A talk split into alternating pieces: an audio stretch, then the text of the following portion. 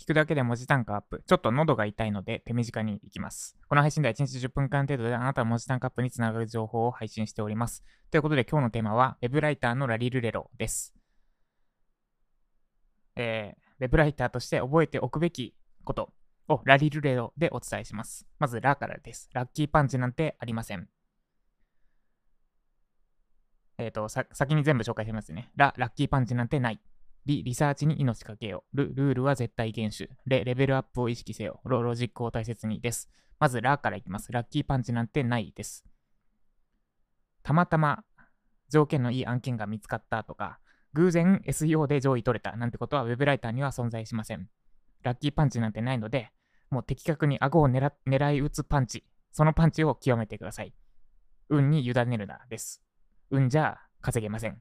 で、続いてリです。リサーチに命かけようです。ウェブライターとして一番重要な能力、実はリサーチなんじゃないかなって思ってます。リサーチでいい情報さえ引っ張ってこれたのであれば、ぶっちゃけ書き方なんてどうでもいいです。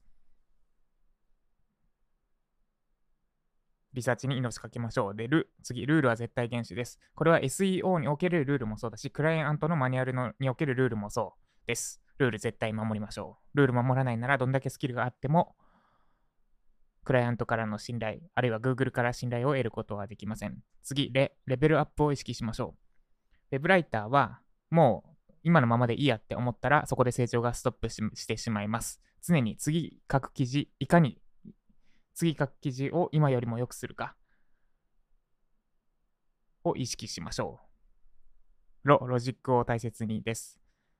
リサーチの次に大事なのがロジックです。なんかウェブライター講座でロジックについて扱ってる講座って私見たことがないんですが、ロジック一番大事じゃないですかね。